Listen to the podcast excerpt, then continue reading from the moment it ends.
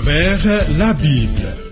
Une série d'enseignements tirés de la Bible préparée par le docteur Vernon Maggie du ministère Through the Bible, produit par Trans World Radio.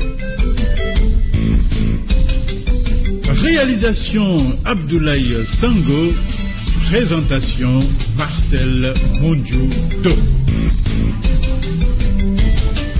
Bonne écoute à tous. Éternel, toi qui me défends contre mes adversaires, combat ceux qui me combattent et brandis le javelot contre mes persécuteurs. Dis à mon âme, je suis ton salut. Amis, bienvenue à l'écoute. Si Dieu est pour nous, qui sera contre nous Le programme à travers la Bible que nous suivons est le 25e. Tu auras certainement des questions après l'écoute. Note nos points de contact que voici pour correspondre avec nous.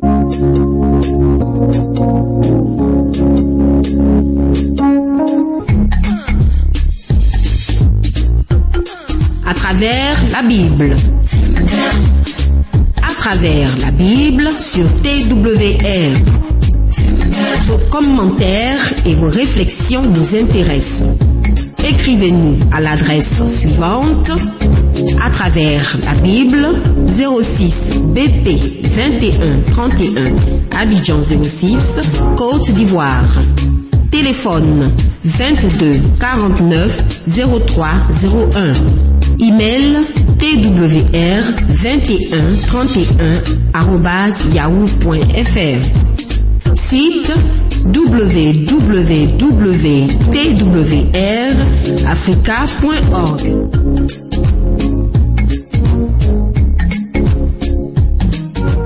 Dans le onzième chapitre de la Genèse que nous examinons, nous allons voir la dispersion des nations appelées races, dont il est question dans le dixième chapitre, à savoir Sem, Cham et Japheth qui ont peuplé toute la terre.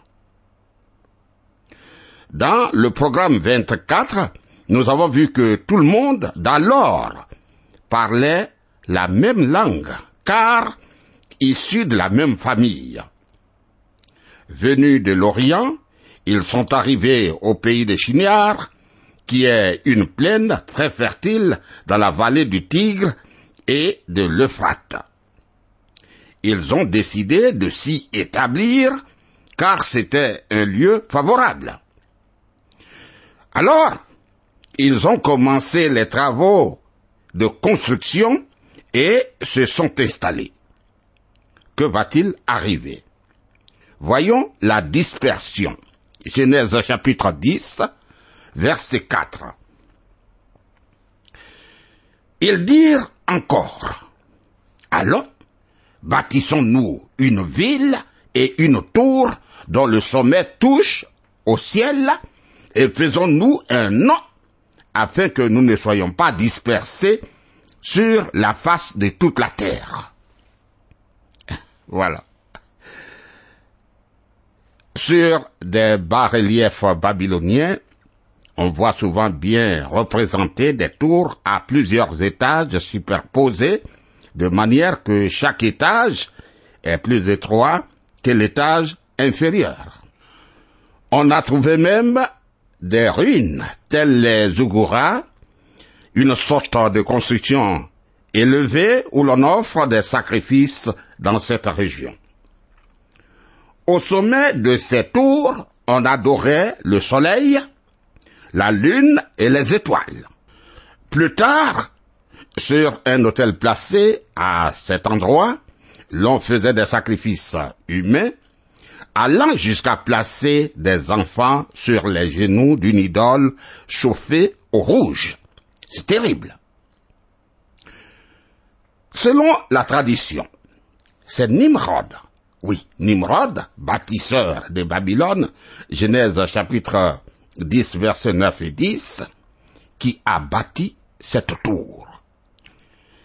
Ces hommes voulaient construire un monument très grand, un monument grandiose, qui serait pour eux un moyen continuel de rassemblement pour éviter la dispersion.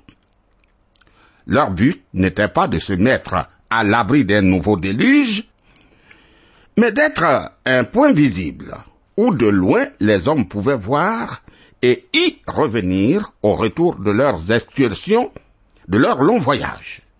Et c'est ainsi qu'ils transgressaient l'ordre de Dieu qui dit remplissez la terre. Genèse 9, verset 1 et Genèse 1, verset 28.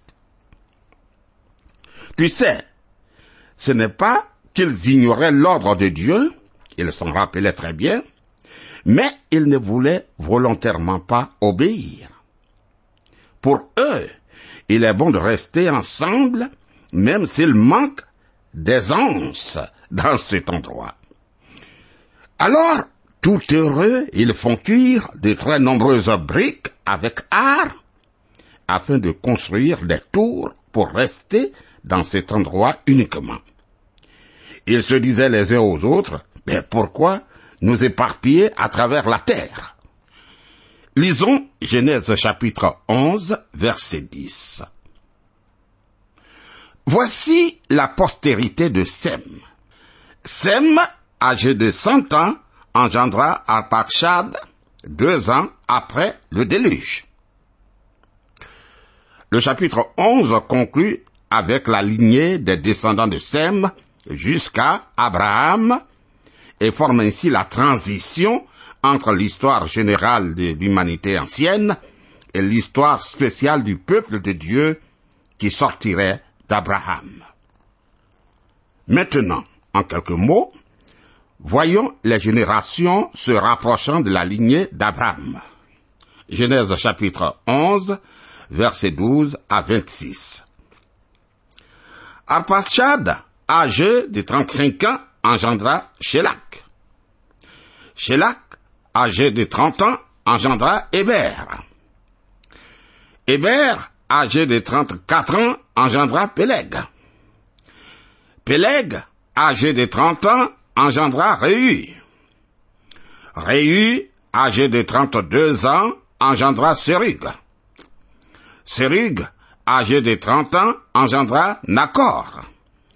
Nacor, âgé de 29 ans, engendra Terak. Terak, âgé de 70 ans, engendra Abraham, Nacor et Haran. Bien. Abraham sera renommé par Dieu Abraham en Genèse chapitre 17, verset 5. Lisons Genèse chapitre 11, versets 27 et 28. Voici la postérité de Terak. Terak engendra Abraham, Nacor et Haran. Haran engendra Lot. Et Haran mourut en présence de Terak son père, au pays de sa naissance, à Ur en Chaldée. Ne nous attardons pas sur l'amertume qu'a eu le vieil homme Terak à la perte de Haran son fils. Voici donc le lieu d'origine d'Abraham, ancêtre à la fois d'Israël et des Arabes. Il est de Ur, ville dont on a retrouvé les ruines en Chaldée, en Babylonie. Les versets suivants nous indiquent les rapports de parenté qui existaient entre les divers personnages dont nous allons parler à présent. Lisons Genèse chapitre 11, versets 29 à 32. Abraham et Nacor prirent des femmes. Le nom de la femme d'Abraham était Sarai. Et le nom de la femme de Nacor était Milka, fille d'Aran, père de Milka et père de Jiska. Sarai était stérile. Elle n'avait point d'enfant. Terak a pris Abraham son fils, et Lot, fils d'Aran, fils de son fils, et Sarai, sa belle-fille, femme d'Abraham, son fils. Ils sortirent ensemble d'Ur en Chaldée pour aller au pays de Canaan. Ils vinrent jusqu'à Caran, et ils y habitèrent. Les jours de Térac furent de 205 ans, et Térac mourut à Carn. Oh, n'oublions pas que Lot est le fils de Haran, frère d'Abraham, qui n'a pas vécu longtemps. Lot est sous la garde donc de son oncle Abraham, et humainement parlant, tout se passait bien. Le pays de Canaan était pour les habitants de la Chaldée l'extrême occident. Les émigrants, les expatriés accomplissant sans le savoir la volonté de Dieu, se sont dirigés vers le pays de Canaan. Mais ayant trouvé à Karen ce qu'ils désiraient, ils s'y sont établis. Amis, voici donc le début de l'histoire d'Abraham qui continuera dans le chapitre 12 et sur plusieurs chapitres suivants. La suite de l'Ancien Testament d'Abraham à Christ se déroulera au cours de 2000 ans alors que les événements des onze premiers chapitres de la Genèse concernent plusieurs milliers d'années et présentent essentiellement les quatre événements principaux de cette longue période. La création, la chute de l'homme, le déluge et la tour de Babel. Continuons. Genèse chapitre 11, verset 5. L'Éternel descendit pour voir la ville et la tour que bâtissaient les fils des hommes.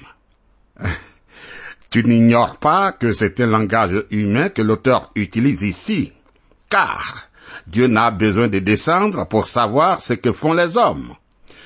Que dit le psaume 33, versets 13 et 14 L'Éternel regarde du haut des cieux. Il voit tous les fils de l'homme. Du lieu de sa demeure, il observe tous les habitants de la terre. Cette expression souligne avec euh, ironie le fait que le sommet du monument était très loin de toucher le ciel. C'est vraiment ridicule, tu vois. Continuons, Genèse chapitre 11, verset 6. Et l'Éternel dit, Voici, ils forment un seul peuple et ont tous une même langue, et c'est là ce qu'ils ont entrepris. Maintenant, rien ne les empêcherait de faire tout ce qu'ils auraient projeté.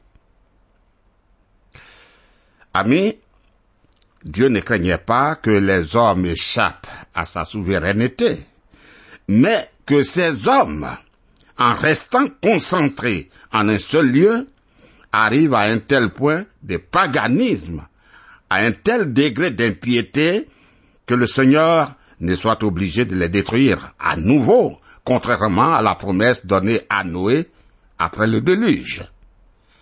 Et pour les stopper, pour les arrêter sur cette voie, Dieu choisit un moyen qui les forcerait, qui les obligerait précisément à obéir à l'ordre de peupler la terre. Tu vois, l'unité et la paix ne sont pas des biens absolus. Mieux vaut la division que l'apostasie, la déviation collective, comme dit en Luc, chapitre 12, verset 51. L'Éternel déclare alors, Genèse chapitre 11, verset 7 à 9. Allons, descendons, et là, confondons leur langage, afin qu'ils n'entendent plus la langue les uns des autres. Et l'Éternel les dispersa loin de là, sur la face de toute la terre. Et ils cessèrent de bâtir la ville. C'est pourquoi on l'appela du nom de Babel, car c'est là que l'Éternel confondit le langage de toute la terre. Et c'est de là que l'Éternel les dispersa sur la face de toute la terre comme dans Genèse chapitre 1 verset 26, Dieu s'est exprimé au pluriel, image du fait que Dieu est en trois personnes, le Père, le Fils et le Saint-Esprit. Quand il dit allons, son allons répond avec ironie à celui des hommes en Genèse chapitre 11 verset 5. La différence de langue repose sur une différence de pensée. C'est donc dans le domaine de la pensée qu'a dû se produire le miracle, d'où est résulté, d'où est sortie la formation des diverses langues. Maintenant, incapables de communiquer, donc, de travailler ensemble, les hommes ont abandonné leur projet et se sont dispersés sur la terre. Le nom primitif Babil, qu'on retrouve dans les inscriptions, signifie, dans la langue babylonienne, porte de Dieu. Par un jeu de mots, l'auteur lui donne sa signification en hébreu qui est confusion. Vois-tu, lors de la Pentecôte, lorsque le Saint-Esprit est descendu sur les premiers chrétiens, le miracle inverse s'est produit. Des hommes de toutes les nations entendirent dans leur propre langue les merveilles de Dieu. C'est là un gage certain qu'un jour les conséquences de la catastrophe de Babel disparaîtraient comme toutes les autres catastrophes du péché. À l'heure actuelle, la Bible est traduite dans de nombreuses langues ici-bas. Plus de dix mille langues qui sont parlées sur la terre, dont certaines par des populations peu nombreuses. Au ciel se trouvera réunie une grande foule que personne ne pourrait compter de toute nation, de toute tribu, de tout peuple et de toute langue, comme dit en Apocalypse 7, verset 9. Ces chapitres sont donc un résumé, une simple préface à l'histoire du peuple de Dieu qui occupera la suite de l'Ancien Testament. Néanmoins, c'est par ce peuple que Dieu préparera le salut du monde. Tout ce que nous avons vu avant l'histoire d'Abraham, puis l'histoire d'Israël, prouve la nécessité de ce salut le mal, après avoir pris naissance chez l'homme, l'être que Dieu avait fait roi du monde, a marqué de son empreinte la nature entière. Le péché transmis du Père à ses fils est devenu chez l'un d'eux une révolte ouverte. Le premier crime a été commis et dans les générations suivantes, le mal s'est aggravé au point que Dieu a décrété la destruction d'une race qui ne répondait plus aux intentions de son Créateur. Une seule famille sauvée a donné naissance à une humanité nouvelle, mais dès les premières générations, le péché a repris le dessus. Les hommes ont pensé résister à l'ordre de Dieu de peupler toute la terre. En variant leur langage, Dieu força l'humanité à se répandre sur la terre. De tous les documents anciens, il ressort que chaque peuple, une fois séparé des autres, a fait d'abord du Créateur du ciel et de la terre son propre Dieu, puis est tombé par la suite dans le culte d'un grand nombre de dieux adorés sous forme d'idoles, de fétiches. C'est à ce moment-là que Dieu a intervenu de nouveau, mais non pour détruire, mais pour commencer la réalisation de son plan de salut. L'heure sonna où, au sein de la race de Sem, Dieu a choisi Abraham pour devenir le père d'Isaac et le grand-père de Jacob. Des douze fils de Jacob, renommés Israël, viendra le peuple d'Israël et alors le livre de la Genèse prendra fin. Revenons à l'histoire de la dispersion des langues. Genèse chapitre 11, verset 1. Toute la terre avait une seule langue et les mêmes mots. À cette époque, tout le monde, issu de la même famille, utilisait tout naturellement les mêmes mots et prononçait de la même façon. Oh, nous ne savons pas de quelle langue il s'agit dès le début de l'humanité. Certains croient qu'il s'agit de l'hébreu, D'autres pensent que c'est une langue parlée au ciel.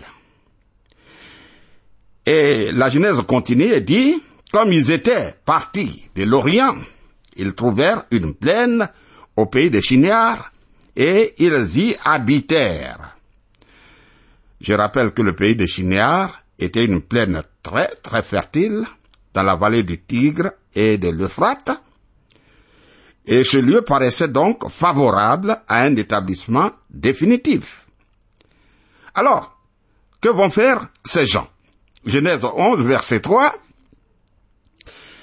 Ils se dirent l'un à l'autre, allons, faisons des briques et cuisons-les au feu. Et la brique leur servit de pierre et le bitume leur servit de ciment.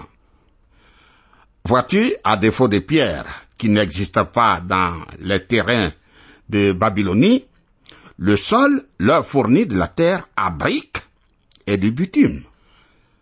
Les ruines de Babylone attestent que les briques étaient les matériaux essentiels de construction et que le bitume servait de ciment. Ces gens se dirent encore, Genèse 11 verset 4, Allons, bâtissons-nous une ville et une tour dont le sommet touche au ciel, et faisons-nous un nom afin que nous ne soyons pas dispersés sur la face de toute la terre. Tu vois, leur désir, c'est de ne pas se soumettre au plan de Dieu. Et sur des bas-reliefs babyloniens, on voit souvent bien représenter des tours à plusieurs étages superposés de manière que chaque étage est plus étroit que l'étage inférieur. On a trouvé même des ruines, telles les Ouguras, dans ces régions. Au sommet de ces tours, on adorait le soleil, la lune et les étoiles. Et plus tard, sur un autel placé à cet endroit, l'on faisait des sacrifices humains. On sacrifiait des hommes. Et surtout, on allait jusqu'à placer des enfants sur les genoux d'une idole chauffée au rouge. Incroyable. Et selon la tradition, c'est cet homme, Nimrod, ce grand guerrier, le premier grand guerrier, bâtisseur de Babel, qui a bâti cette tour.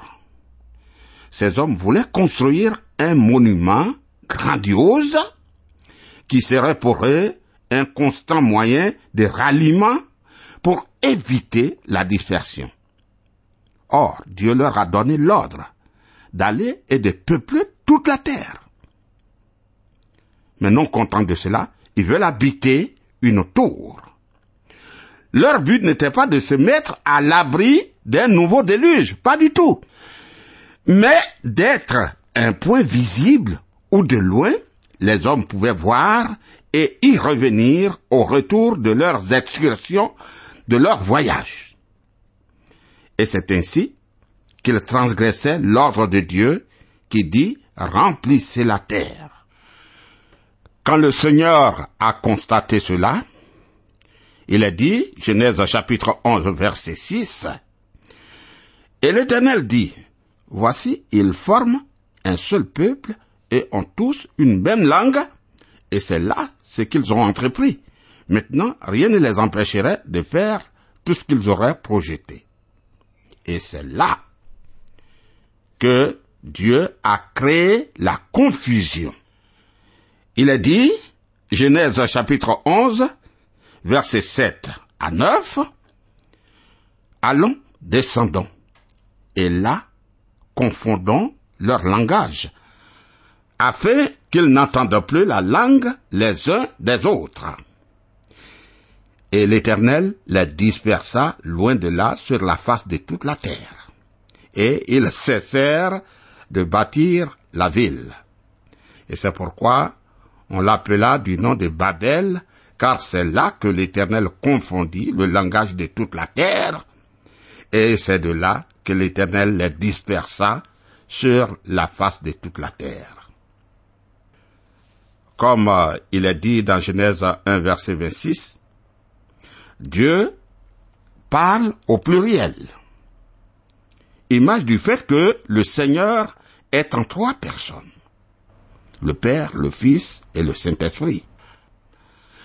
Quand Dieu dit allons, cela répond de manière ironique au verset 4, quand ces hommes se sont mis à dire, allons, bâtissons une ville et une tour. Dieu répond de manière ironique à leur allons quand il dit, allons, descendons, et là confondons leur langage afin qu'ils n'entendent plus la langue les uns des autres. Mais en réalité, le Seigneur s'exprime au pluriel parce que Dieu est l'unique Dieu qui se présente en trois personnes. Dieu le Père, Dieu le Fils et Dieu le Saint-Esprit. Amis, voici donc euh, le début de l'histoire d'Abraham que nous avons suivi, qui continuera dans le chapitre 12 et sur plusieurs autres chapitres. La suite de l'Ancien Testament, comme je l'ai dit, d'Abraham à Christ se déroulera au cours de 2000 ans, alors que les événements des onze premiers chapitres de la Genèse concernent plusieurs milliers d'années et présentent essentiellement les quatre événements principaux de cette longue période, la création, la chute de l'homme, le déluge et la tour de Babel. L'heure a sonné où au sein de la race de Sem, Dieu a choisi Abraham pour devenir le père d'Isaac et le grand-père de Jacob. Et des douze fils de Jacob, renommés Israël, viendra le peuple d'Israël et alors le livre de la Genèse va prendre fin. Que le Seigneur soit avec toi. Tu peux m'appeler au 05 76 63 02. Que Dieu te bénisse. À bientôt.